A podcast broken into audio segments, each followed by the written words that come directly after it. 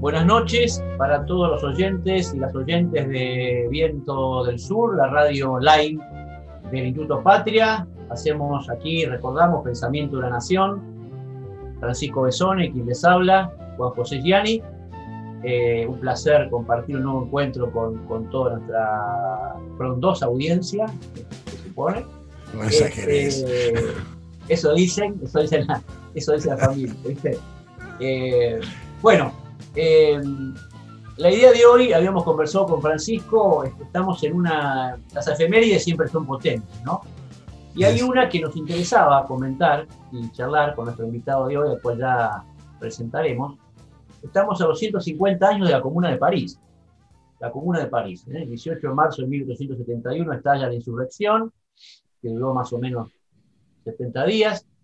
Un acontecimiento crucial para la historia de las izquierdas, de todo el mundo y también de las latinoamericanas. Y nos parecía importante darle lugar el programa a ese acontecimiento, reflexionar sobre él. Nuestra mecánica, lo sabemos, es elegir un tema, bueno, de cierta repercusión y mirarlo más detenidamente. Y creíamos entonces que, bien valía la Comuna de París eh, dedicarle un programa, ¿no? Y, yo, pensaba, eh, yo pensaba en la idea del, mito y las identidades políticas. ¿no? Si todas las identidades políticas, aunque bueno, aunque hay cierto iluminismo refractario aceptar eso, trabajan en base a ciertos mitos, ¿no? mitos, mitos fundantes, mitos de origen, acontecimientos, acontecimientos liminares que, a cual siempre se retornan para encontrar un sentido en las prácticas presentes. El peronismo tiene el 17 de octubre, más bien obvio. El radicalismo podemos decir la revolución del parque, de alguna manera. Eh, hay, una, pregunta sobre el mito de las izquierdas, ¿no? Y la Comuna de París es, es, me parece a mí, uno podría mirarlo en principio, eso lo hablaremos con nuestro invitado, como un mito de las izquierdas, ¿no? Un, mito raro, un reto raro, porque es una, es una experiencia que tuvo un final dramático, ¿no? Eh, las, las, anteriores, las argentinas, en algún sentido, tienen un sentido más luminoso, este, por llamarlo de alguna manera. La Comuna de París tuvo un final, que ya comentaremos, pero un final eh, muy duro, muy bueno. Uno podría verlo como una frustración, o esa es una pregunta. ¿Se puede ver solo como una frustración, un hecho que terminó dramáticamente, o de esa frustración surge un ejemplo, una, digamos, algo, algo que mm, permite sostener militancias presentes?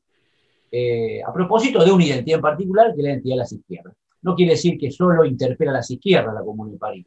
Las izquierdas en un sentido genérico, porque es un acontecimiento de la Comuna de París donde hay, donde hay de todo, hay, ¿no? hay marxistas, hay banquistas, hay republicanos, pero quedó apropiada de alguna manera por la cultura de las izquierdas, la, la cultura política de las izquierdas, y, queríamos dedicarle entonces a esa, esa, experiencia con nuestro invitado, al cual ya presentaremos. Así que esta es la idea, Francisco. ¿Qué tal? Buenas noches. ¿Cómo te va? Fantástico. Hoy tengo la idea de que nos vamos a quedar sin tiempo, como siempre, porque es un tema obviamente que excede izquierdas, este, si era en buen comienzo la comuna un perdido que dicen algunos entre la revolución francesa y la revolución rusa, ¿no? para darle algún tipo de continuidad.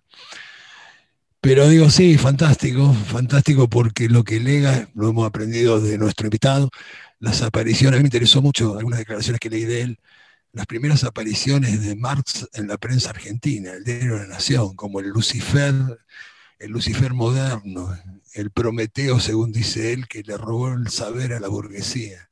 Y me interesa más que nada, como decimos siempre, hacemos historia del presente, aprovechamos esta oportunidad para, para evocarnos el presente, saber legado si queda algo, ¿no? Si queda, no sé cuánto quedará de marxismo, o de Marx, eh, seguramente, o de las izquierdas aquí en la Argentina, de los movimientos, atravesado después en algún 17 de octubre, quizás para entender estas lealtades de comunismo este, digamos, como un punto límite para eso, o caso de Sura, pero como algunas cosas, en fin.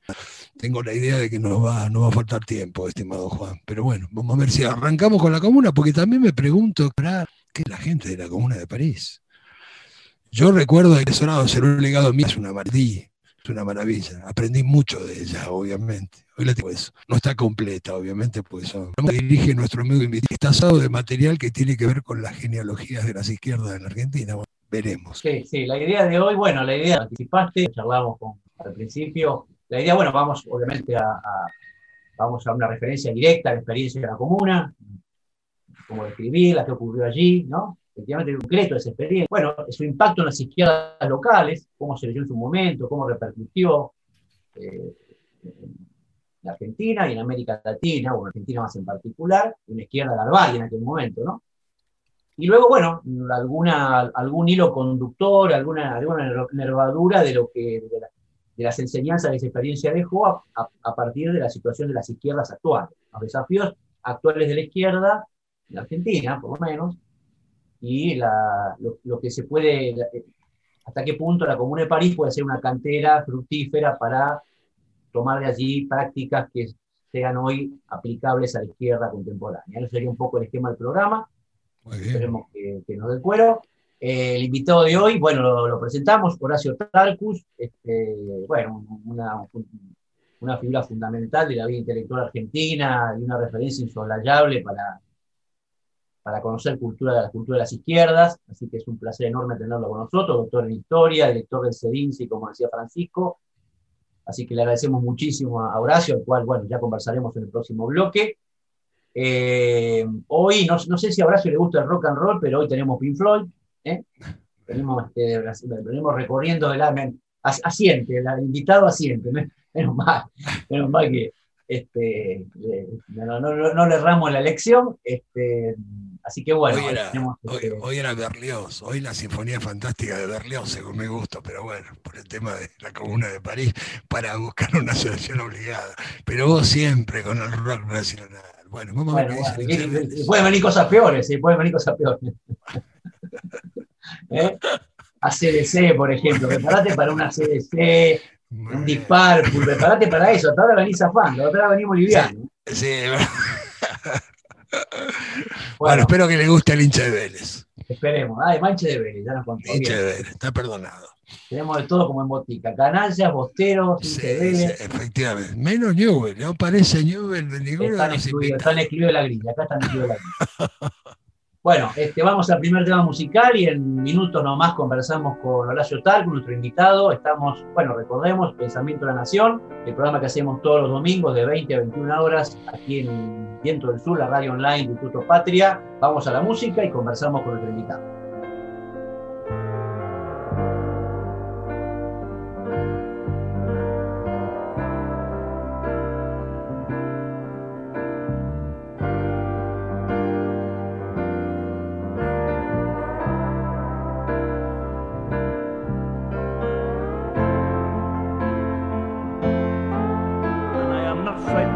time. Any time will do. I don't mind. Why should I be afraid of dying? There's no reason for it. You've got to go sometime.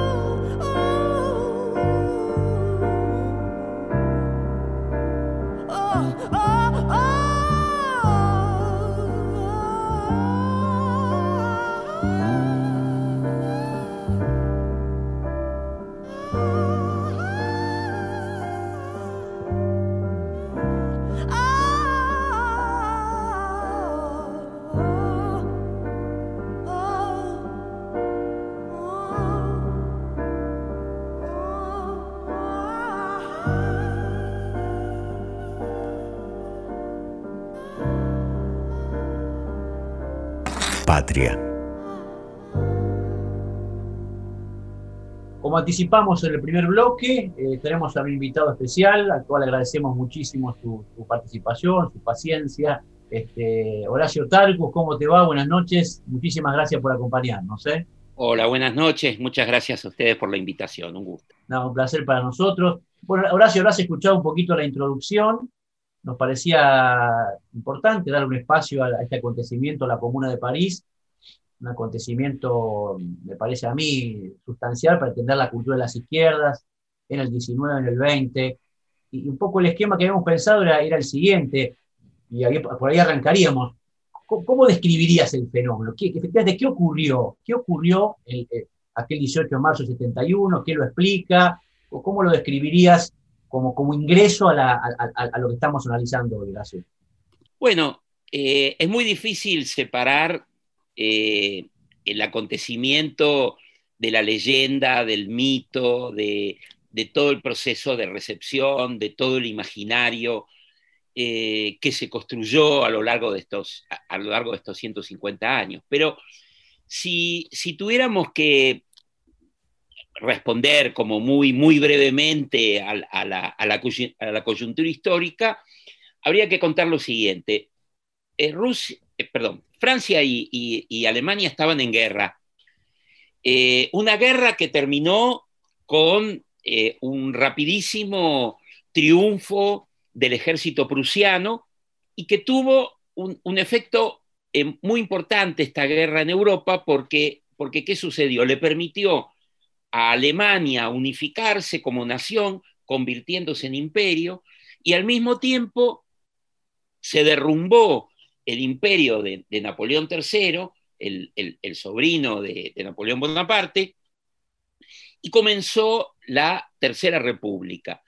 En este contexto eh, eh, tan particular de una, guerra desastrosa, de, de, derrumbe del imperio, el emperador fue capturado, un desastre en, la, batalla de Sedan, este, eh, por parte del, ejército francés, eh, los alemanes eh, ingresaron en territorio francés y de algún modo humillaron el sentimiento de, honor de los franceses proclamando al emperador en la ciudad de Versalles.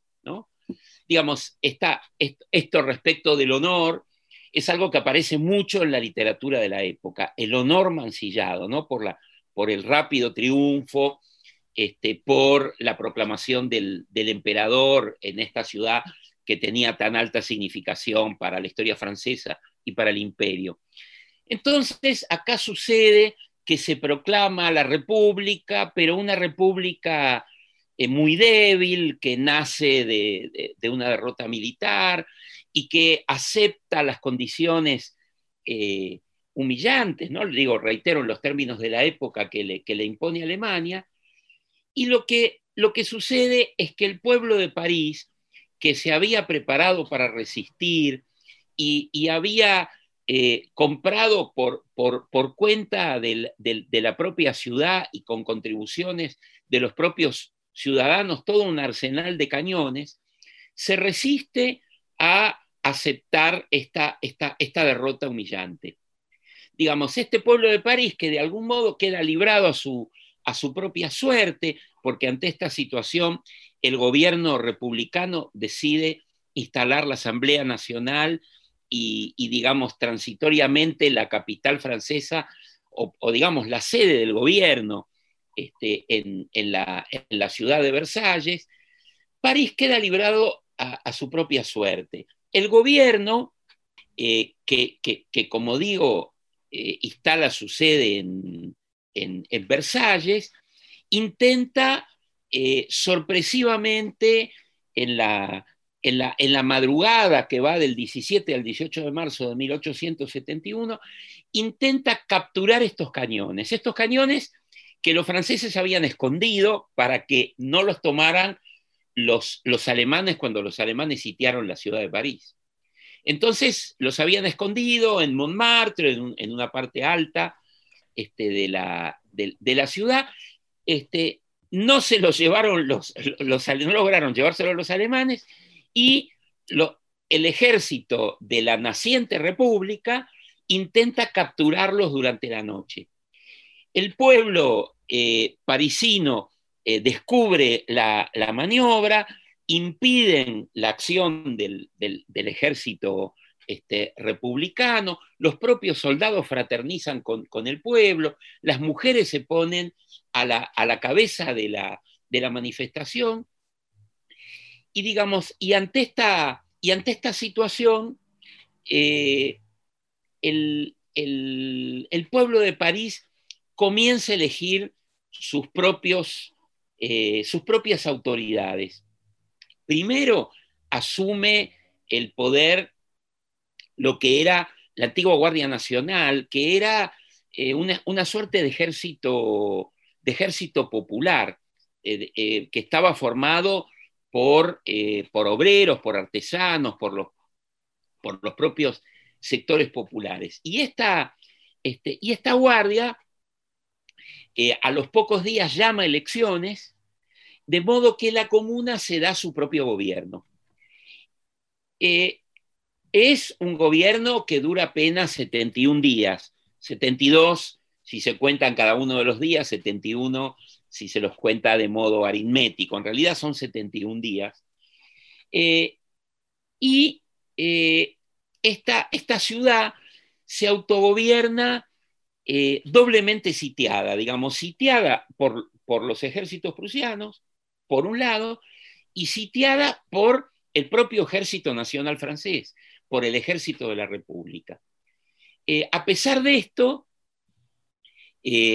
intenta tomar una serie de medidas eh, que han pasado a la historia como, eh, de algún modo, eh, medidas que anticiparían lo que sería una experiencia de autogobierno proletario o medidas que irían en el sentido del socialismo. ¿no? Mm. ¿Cuáles eran estas, estas medidas? Bueno, una reducción de la jornada de trabajo, una prohibición del trabajo nocturno, una separación radical de la, de la, Iglesia y el Estado, eh, una, este, eh, un esfuerzo por ampliar el espacio de la educación hacia, hacia los sectores populares, bueno, todo, toda una serie de medidas que quizás es exagerado llamarlas socialistas, porque fueron más bien medidas de autodefensa, digamos, de una población que está realmente asediada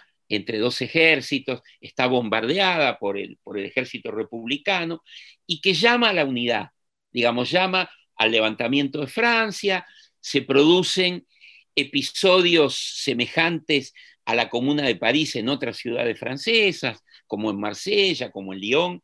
Estas experiencias duran muy poco, duran horas o duran días. Entonces, al, quedar eh, aislada la, la, comuna de París, al estar doblemente asediada, al no tener cómo abastecerse de armas, cómo abastecerse de, comida, y al estar asediada militarmente por los obuses que, lanzaba el, ejército republicano y, por, y por, por, una invasión creciente del ejército republicano que va eh, cercando y luego va digamos, invadiendo la ciudad y los, los que defienden la ciudad eh, se van eh, replegando cada vez más este, hasta que eh, la, represión del, ejército republicano termina en un tremendo baño de sangre. tradicionalmente se hablaba de 10.000 personas asesinadas, fusiladas, muertas en combate, y muchas directamente fusiladas, muertas realmente este, eh, asesinadas a sangre fría, este, en lo que se llamó la, este, la Semana Sangrienta. Digamos, esto es el esqueleto, digamos, del acontecimiento. Ahora, Horacio, ahí eh, te, tiro un par de cosas, ¿no? En base a lo que vos mencionabas. Lo, primero es, eh, claro, fácilmente identificable con lo que uno llama una perspectiva socialista, ¿no? Son medidas democratizantes más que excesivamente radicales, ¿no? Primer punto.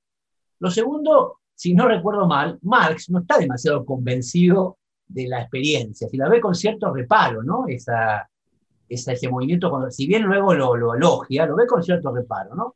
Y lo tercero es que ahí había, había, había de todo, ¿no? Republicanos, anarquistas, era como una, efectivamente la representación de la internacional de aquel momento era más bien minoritaria, ¿no? ¿Cómo lo ves? Mira, efectivamente, el, espectro político es sumamente plural.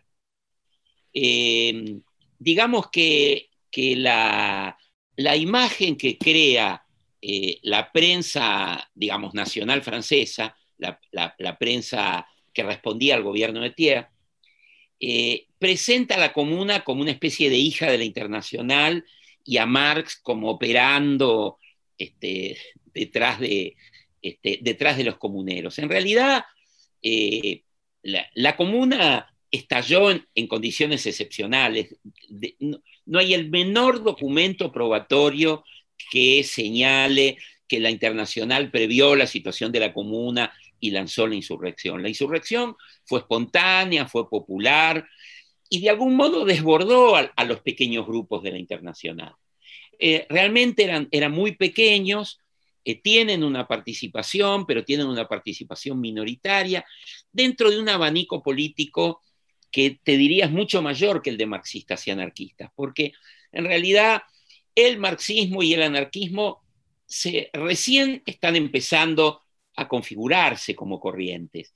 Eh, el término marxismo o el término eh, anarquismo no le hubiera dicho nada a ningún comunero. La palabra marxismo no, no existía, no se usaba. Y la palabra anarquismo es un término, es un, es un neologismo, es cierto, creado por Proudhon, pero no está extendido. Eh, entonces, digamos, ¿qué eran estas, estas personas? Bueno, los, los, este, los miembros de la internacional eh, son conocidos como socialistas, son conocidos como internacionales. Dentro de la internacional, además, hay una, un abanico muy, eh, muy grande de figuras que, siguen la línea de Bakunin, digamos, de lo, que va a ser el anarquismo, figuras que siguen la línea de Marx, pero otros son socialistas reformistas, otros son socialistas neojacobinos, este, o, comunistas neojacobinos que siguen a Blanqui, ¿no? que fue un, gran revolucionario francés del, siglo XIX, eh, que está preso en este momento, pero hay seguidores de él, los llamados blanquistas. Pero, pero digo, hay republicanos radicales, hay demócratas, hay librepensadores, hay masones, miembros de la escuela positivista, eh, en realidad el, abanico es muy grande. Dentro de la Guardia Nacional, dentro de este ejército popular, los internacionales tienen un peso relativo.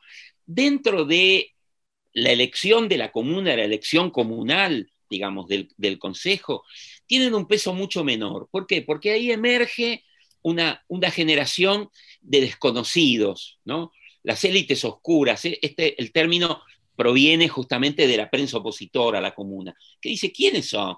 Estos no son los ciudadanos conocidos como tiene la Asamblea Nacional Francesa. Estos son unos don nadie, ¿no? Era la, expresión. Bueno, pero surge una, este, una, una nueva generación este, militante, gente que no tenía una, una trayectoria previa, digo, para para, hacer una comparación, digo, no sé, la crisis del 2001, surge una generación militante, aparecen nombres, una, una izquierda con, con figuras este, que se mezclan con algunas, con algunas figuras este, conocidas, pero emerge una, nueva generación. Entonces, digo, en, primer lugar, el espectro político de la comuna es muy amplio. Después, eh, por supuesto, se han disputado la comuna, la herencia de la comuna, los marxistas y los anarquistas, y pareciera que la comuna fue una especie de disputa, pero bueno, es un poco una proyección del, presente sobre, sobre, el pasado. Ah. Respecto de lo que me preguntás, Jean, este, Juan, este, hago la mezcla de, de, Gianni con, con, con Juan. Este, eh, de las posturas de Marx. Efectivamente, los consejos de Marx a los comunar con los que tuvo eh, correspondencia a lo largo de estos dos meses y pico tan, tan intenso, son cartas eh, a donde les aconseja, eh, dice Marx, negociar una paz honrosa antes de que sea demasiado tarde.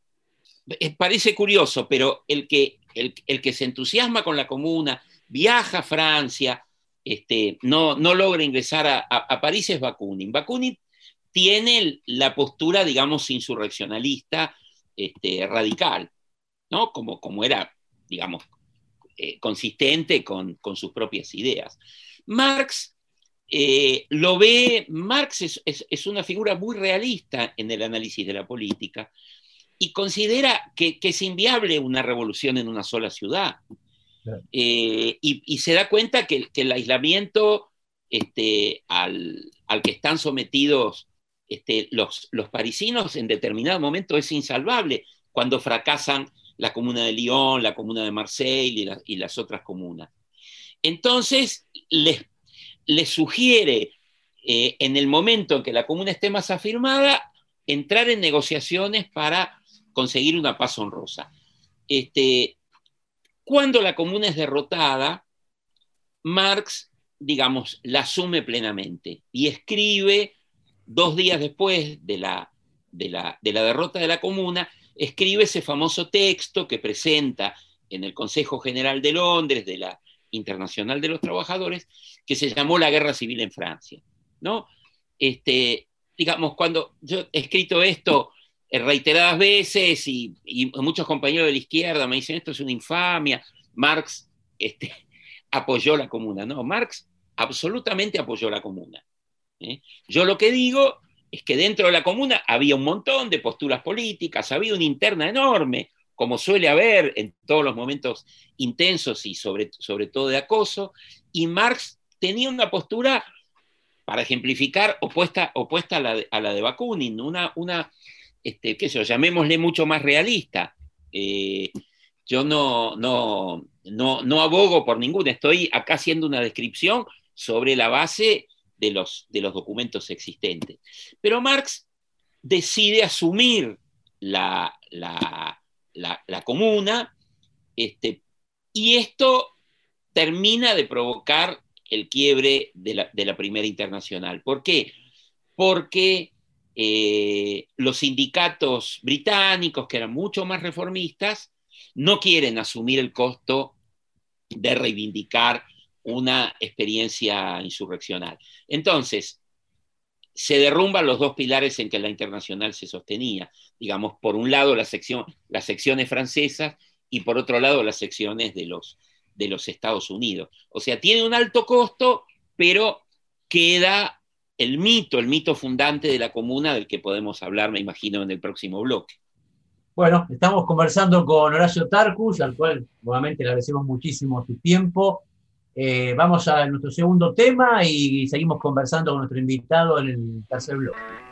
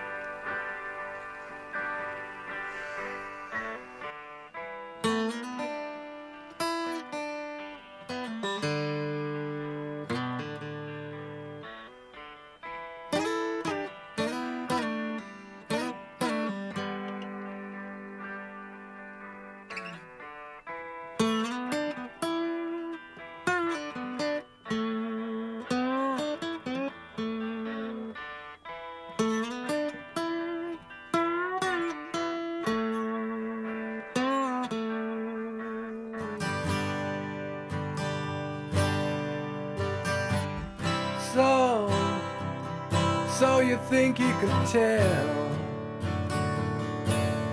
heaven from hell, blue skies from pain. Can you tell a green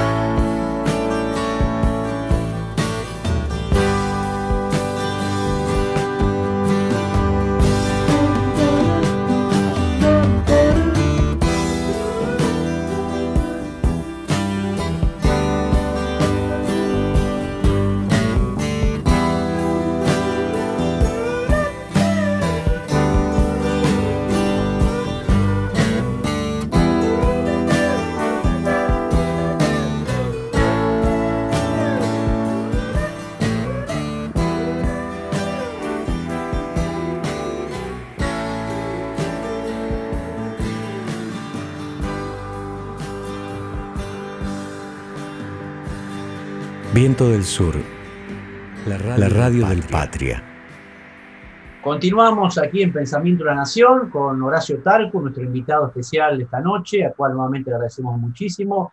Bueno, Horacio, eh, decíamos cuando empezaba el programa, ¿qué impacto tiene esa experiencia que acabas de describir este, muy bien en, en las izquierdas en aquel momento? ¿Y cómo, ¿Cómo recepcionan? Nos interesa especialmente en la Argentina, ¿no? Una izquierda, vos lo explicarás, todavía muy larvaria, de alguna manera. ¿Cómo impacta ese acontecimiento en, la- en las izquierdas argentinas en formación? Mira, es muy interesante la pregunta porque eh, la comuna tuvo una característica que es que fue, digamos, un acontecimiento global seguido en forma directa por la prensa de todo el mundo, eh, con el desfasaje necesario de que las noticias este, aquí llegaban eh, dos meses después, ¿no? Pero, pero digamos que el acontecimiento fue seguido durante dos meses y pico, en realidad tres meses y más, porque eh, después vinieron los juicios a los comuneros y la prensa los, los siguió cubriendo en primera plana. La prensa de todo el mundo, ¿eh? Digamos, no solamente la prensa europea, sino eh, la prensa en Estados Unidos, en México, en Argentina, en, en- en Oriente, eh, eh, mantuvo en vilo al mundo. Era una experiencia de algún modo inédita, porque si bien había conocido el, siglo XIX, procesos revolucionarios, habían tenido un carácter rel relativamente distinto. Digamos, eran, eh, no sé, digamos, la, Gran Revolución Francesa, la Revolución de, de 1830, las revoluciones europeas de 1848, pero esta, esta revolución iba de algún modo más allá. ¿Por qué? Porque adoptaba la forma de, de un autogobierno eh, y si bien no atacó la, propiedad privada, simplemente puso en suspenso el pago de los alquileres porque, porque bueno, este, como es obvio, no se podían afrontar y dejó en suspenso el pago de las deudas porque tampoco se, se podían saldar en ese momento, se lo vio a nivel mundial como el inicio del comunismo realizado, como una agresión a la propiedad privada.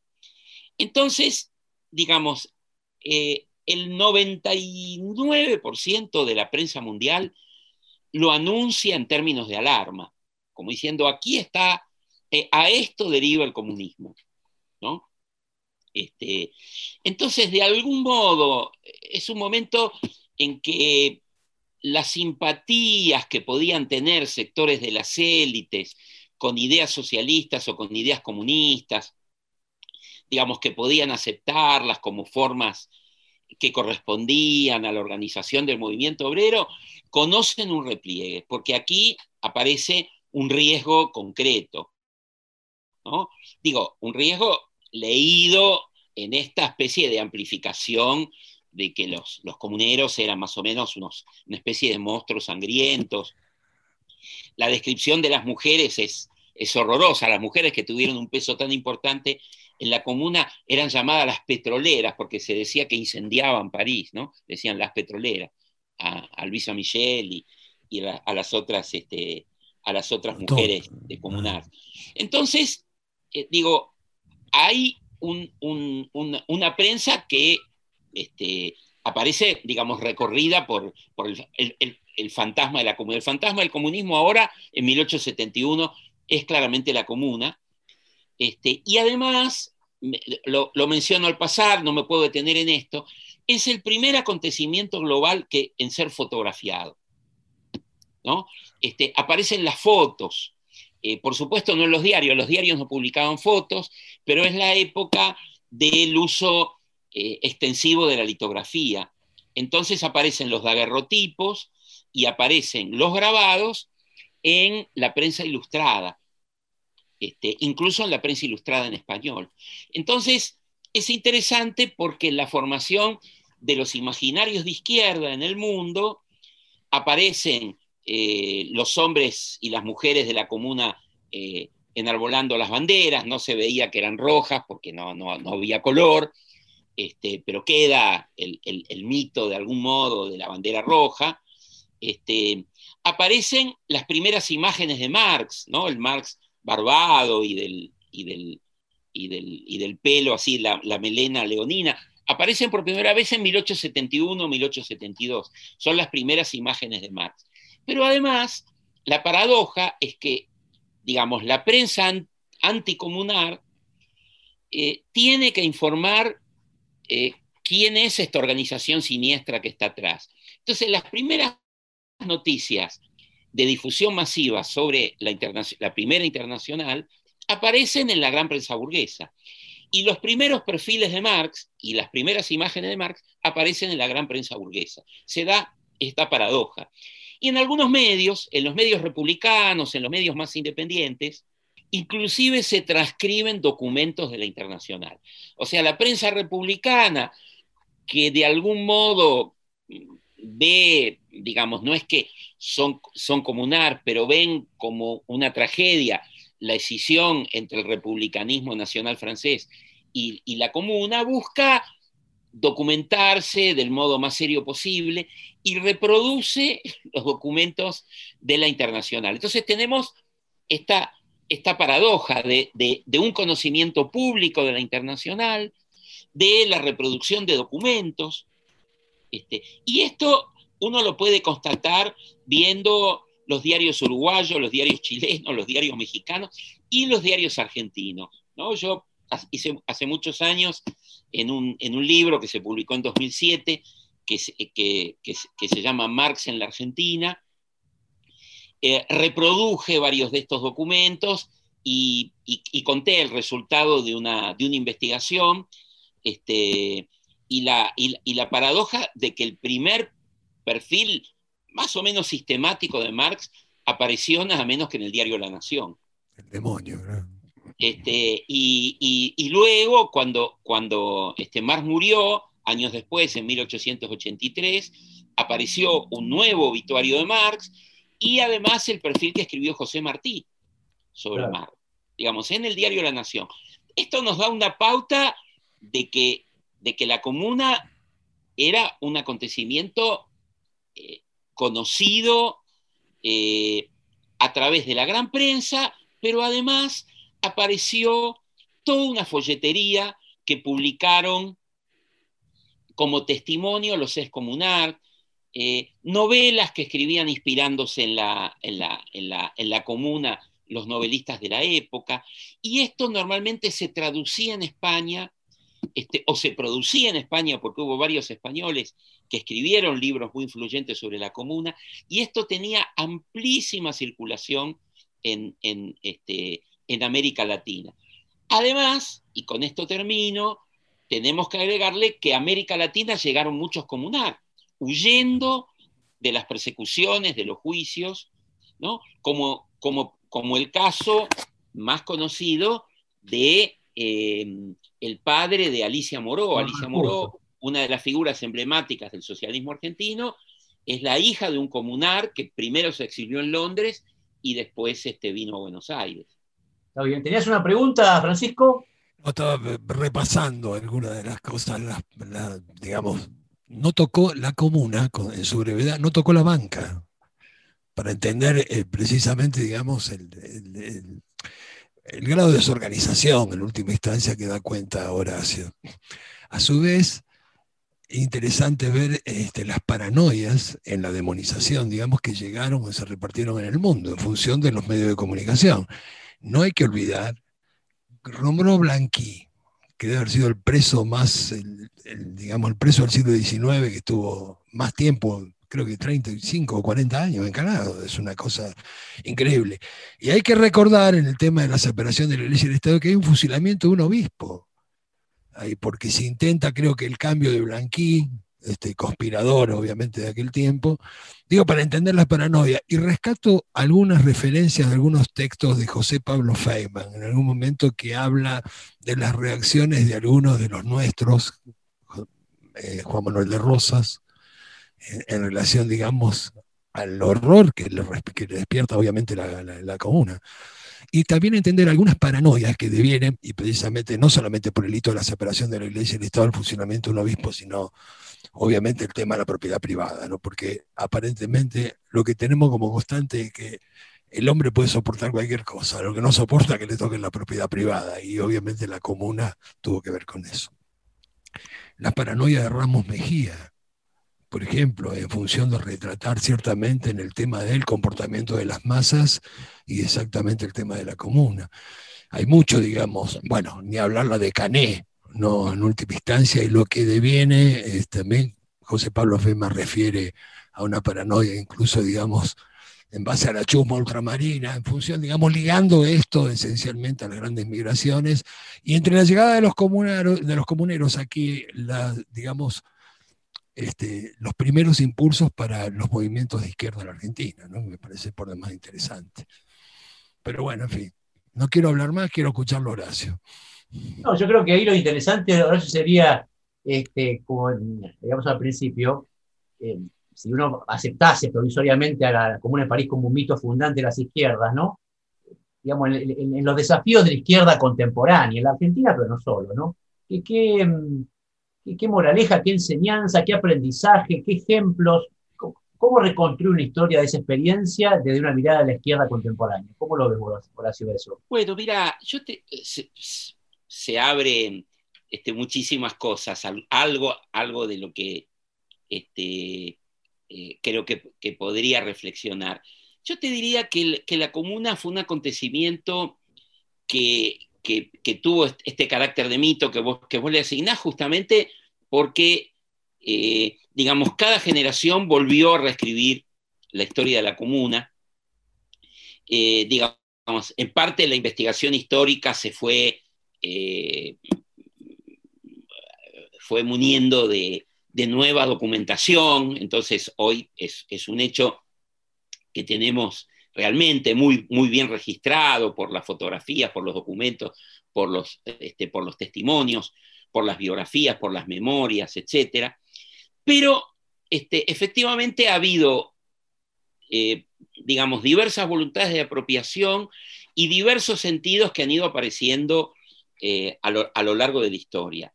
El, el, el, el primero podría ser la disputa entre socialistas y, anarquistas a la que yo me refería hace un rato. Si nosotros vemos la prensa anarquista y la prensa socialista de fines del siglo XIX y principios del siglo XX, encontramos que en diversas ciudades del mundo hay celebraciones del 18 de marzo. Este, en el diario La Vanguardia del doctor Juan B. Justo, la celebración de la comuna es tapa, ¿eh? de la vanguardia. Y hay, hay, grabados alusivos. Y lo mismo pasa en la prensa anarquista. Eh, con la revolución rusa hay una nueva apropiación. De algún modo la hace eh, el propio Lenin con su famoso libro El Estado y la Revolución. Ahí la, la comuna aparece equiparada a la Revolución Rusa de 1905 y sobre todo a la, Revolución de 1917.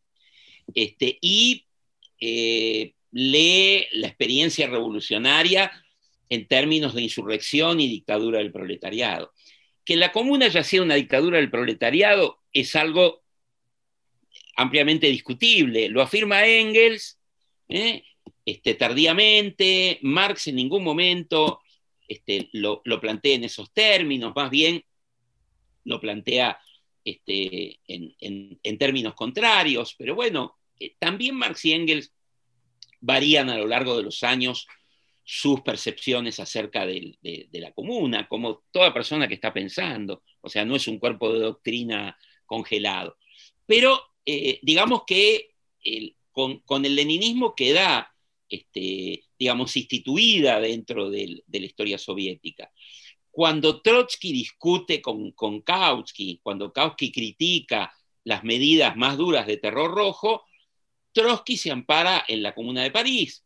Un uso que, digo, que también sería discutible, este, digo, sería discutible el, aquel terror rojo, sería discutible la apelación a la, a la comuna, pero bueno, digo, estos son los, este, los usos históricos. Uno podría decir, pegando un salto muy grande, que con la recuperación de la comuna por parte del Mayo francés, del movimiento situacionista, del filósofo francés disidente del comunismo Henri Lefebvre, aparece otra dimensión de la comuna, que es la comuna eh, en su dimensión más libertaria, en su como dimensión... democracia de base, ¿no? Como democracia de base, como democracia Así de es. base. Así es. Claro. Como forma de autoorganización. De, como un repertorio de, de, protesta, ¿no? Porque uno podría Claro. también decir las, las etiquetas estas, estas verdes que están hoy en Francia, cualquiera puede hacer el hilo, me parece a mí, pero, pero me refiero, hay un repertorio de manifestaciones y cada vez que haya una, me refiero, no es difícil buscar un hilo conceptual en la cosa, ¿no? Así es, así es, así es. Bueno.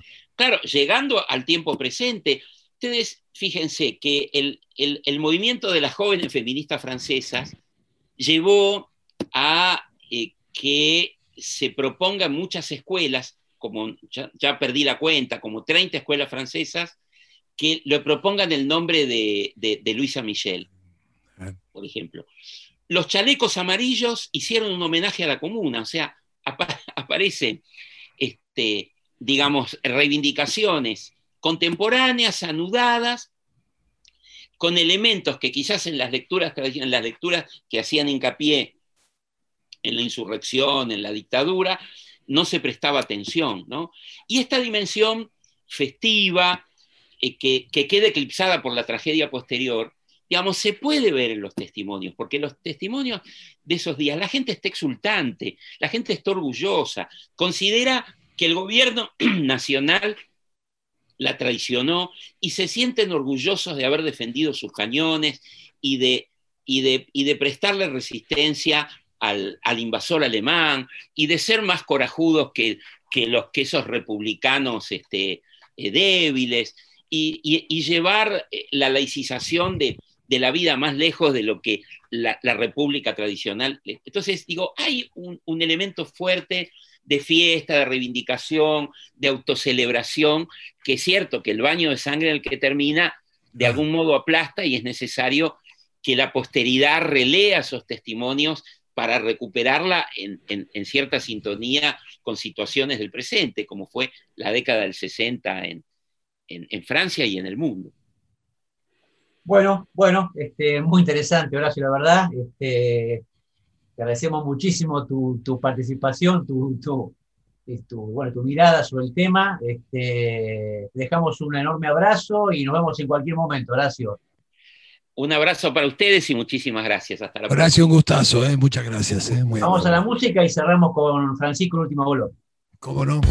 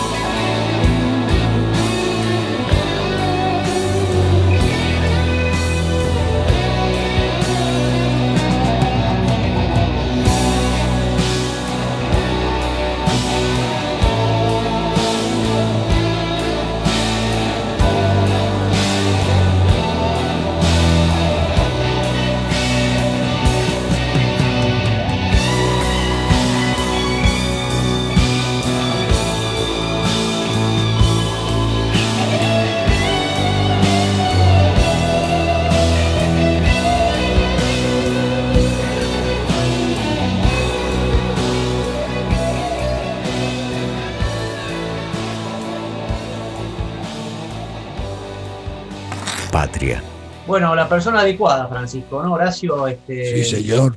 queremos hablar de cultura de izquierdas, llamémoslo Horacio Tarquis, ¿no? Sí, señor. Un tema, bueno, vos lo mencionabas, un tema vastísimo, ¿no? Un tema vastísimo tan- en tanto tal y en tanto repercusiones. Me hubiera gustado eh, explayarnos un poquito más en las repercusiones eh, más locales, pero me parece que nos dio un panorama, un panorama muy ajustado de, de la Comuna de París. Y, y me interesaba esto, ¿no? La idea de mito, vuelvo a la idea de mito, ¿no? Cómo, una, cómo ese acontecimiento está, es muy polisémico, ¿no? Como, como si bien hay una, hay una tradición, la izquierda, que se lo apropia, el sentido que le da es un sentido efectivamente muy diferente, de una visión más, es. más estatalista, dictatorial, como la que mencionaba el caso de Engels, hasta visiones más basistas, autogestivas. ¿no? Ese- a mí siempre me interesó mucho, me interesa la relación entre mito y política, ¿no? Como hay algo Seguro. al cual todos, seguro. todos remiten, pero cuando remiten a eso, remiten de una manera contemporáneamente distinta y vista a lo largo del tiempo también diferente, ¿no? Esa me parece que esa, eso es, en este caso que estamos comentando hoy, se ve notoriamente, ¿no? Sentido traumático que tuvo el, el tema, ciertamente, da en las apropiaciones y en la demonización que tuvo. Reitero, hay, hay una justificada eh, situación de preocupación para ciertos sectores sociales que tiene que ver, bueno, 30.000 muertos, este, algunos dicen. Él dijo 10.000, me llamó poderosamente la atención lo de, lo de Horacio. Y me supongo, me supongo que eh, desde aquellas demonizaciones con la aparición de, de- Marx y, y lo que devino después al mundo, que se irradió con este acontecimiento quizá fundante para algunos, con todos los intentos de apropiación por todos los grupos, decía anarquistas, este, comunistas, devino precisamente quizás en una temática que me da, esto sería lindo hablarlo con, con Horacio, ¿no? Este tema del marxismo entre la teoría y la práctica. Porque si uno refiere o- o entiende, digamos, para aquello que fue obviamente un, un- acontecimiento dramático para la Francia de aquel entonces, todo lo que vino después en términos, digamos, de teoría y los sucesivos fracasos que supuestamente tuvo el marxismo, este, de alguna manera justifican esa demonización. Y quizás el poco viento que tiene el marxismo, y no digo Marx, ¿no? sino el marxismo en estos tiempos. Quizás también por la propia naturaleza del marxismo, ¿no? que tiene un problema serio entre la teoría y la praxis. No te olvides aquella tesis 11, ¿no? que los filósofos no están para interpretar el mundo, sino para transformarlo. Entonces, cuando fracasa ciertamente en la praxis, obviamente está mal la teoría. Y se me ocurre que esta es, un- es una carga que tiene obviamente el marxismo. A ver, un ejemplo exacto, digamos, el estalinismo, ¿no? Como un modo, obviamente, de tener una continuidad entre aquella demonización que se hizo de aquellos que quisieron separar la iglesia del Estado, los comuneros, a pesar de que no tocaron el poder económico, y, y toda la continuidad que tuvo el marxismo y que tiene hoy. Me parece que Marx queda como un gran texto en última instancia, pero en modo teórico, y de marxismo creo que no queda nada. Yo, creo, a ver, yo creo que yo diría esto. Por eso es, es interesante el hecho de que un acontecimiento finalmente fracasado, que termina dramáticamente, como la Comuna de París, siga siendo inspirador. Eso, eso yo me detengo. Sí, claro, claro. Como un fracaso práctico, por decirlo así, sin embargo, es una fuente de inspiración cultural e ideológica. ¿no? Y Pero en la praxis, Juan, pero en la praxis es, es- es muy difícil ver hoy posible, ¿cierto? Porque esa es la, la secuencia emancipatoria, obviamente, del proletariado que se, que, que- que se revela y copa el Estado. Sí. Pero en la práctica, para hoy en día, ¿no? ¿qué queda de Lo eso? que pasa es que yo creo, hay que, yo creo que, yo digo siempre lo siguiente, ¿no? Lo que ha pasado con, con, el- con las izquierdas, con el marxismo, es que si bien muchas de sus realizaciones luego terminaron, no terminaron de la mejor forma, sí funcionó como dinamizador de lucha. ¿Me explico? Sin es decir, luchas, luchas que terminaron en, en- en reformas o en logros más modestos, que sin embargo estuvieron alentadas por el imaginario de las izquierdas. ¿no? Claro, sin Incluso, duda, sin atención, duda. atención, esas- esas- esos imaginarios también influyeron en los movimientos populares, porque en el caso del peronismo, no, nosotros no podemos desconocer que figuras muy importantes del pensamiento vinculado al, al proyecto nacional y popular tenían, provenían de la tradición del marxismo. Bueno, vos sos un Pérez, especialista en John eh, William. Rodolfo Pulido, John William Cook, es decir, efectivamente, y bien, bueno, me, me, echado de peronismo, digámosle así, pero Claro. pero bueno, eh, ahí eh, fue, una, fue un ingrediente que, que diría, lo oxigenó y, y- y, digamos, y, enriqueció la tradición también del peronismo en la Argentina. ¿no? Bueno. Hasta acá llegamos. Este, eh, muchas, bueno, gracias a todos y a todos los que nos han acompañado hoy. Eh, un saludo muy grande para Horacio Tarcus, a Diego Sinterno, nuestro operador, Julia Bastanzo, muchas gracias como siempre, aquí en Pensamiento de la Nación, programa que hacemos todos los domingos de 20 a 21 horas con Francisco Besone en El Viento del Sur, la radio Patria. Un placer mm, haber estado con, con todos ustedes. Bueno, buenas noches y nos vemos en una semana. ¿eh? Buenas noches.